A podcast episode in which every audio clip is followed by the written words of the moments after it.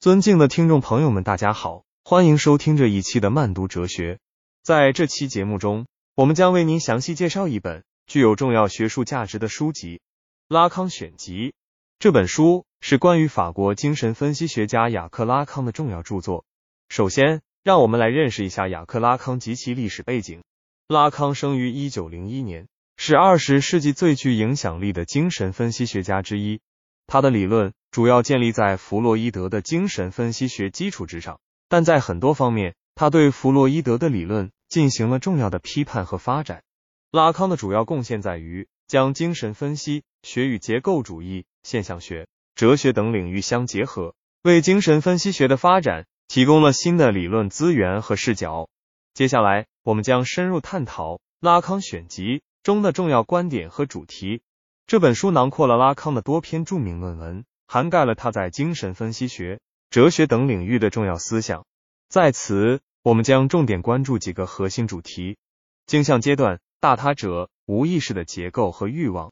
镜像阶段是拉康理论的一个重要概念。他认为，婴儿在大约六个月到十八个月之间，会通过镜子或其他人的目光来认识自己。这一阶段是个体身份认同的起点。也是自我与大他者关系的初步建立。通过对这一概念的阐述，拉康强调了自我认同和他者关系在精神分析中的重要性。大他者是拉康理论中另一个核心概念，它代表了一个人所处的文化、语言和社会秩序，对个体心理发展具有深远的影响。拉康认为，无论是正常心理还是心理病态，都与个体与大他者的关系密切相关。例如，在精神分析治疗过程中，分析师扮演的角色往往是大他者的代表，帮助患者解构并重建与大他者的关系。无意识的结构是拉康理论的又一重要主题。他强调，无意识并非是一种不可知的深渊，而是具有明确结构的。这一观点与弗洛伊德的无意识观念有所区别。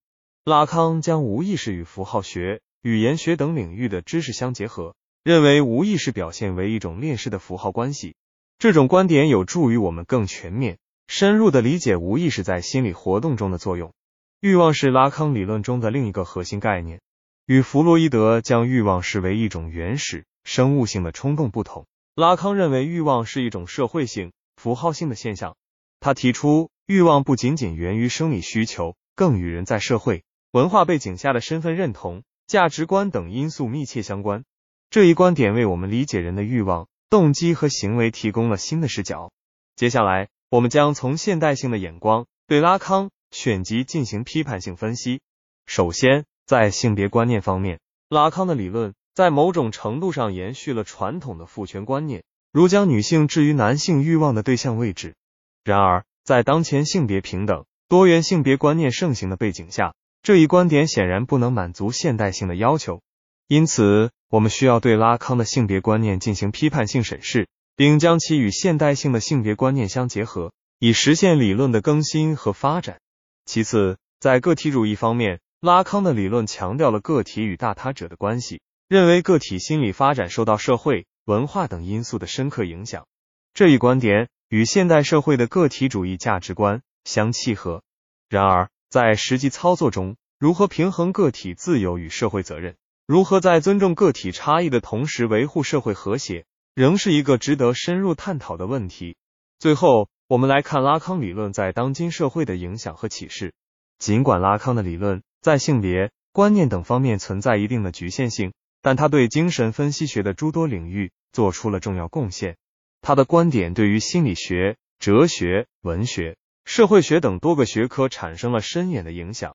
在心理治疗实践中，拉康的理论为治疗师提供了关于自我认同。他者关系以及无意识结构等方面的深刻洞见，这些观点有助于治疗师更有效的帮助患者解决心理困境，实现心理健康。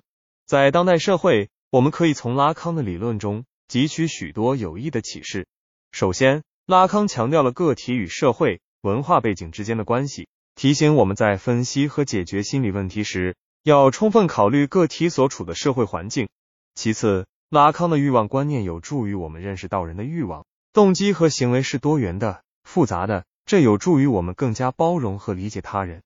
最后，拉康的无意识结构观点为我们理解人类心灵的奥秘提供了新的视角，有助于我们更深入的探索人类心理活动的本质。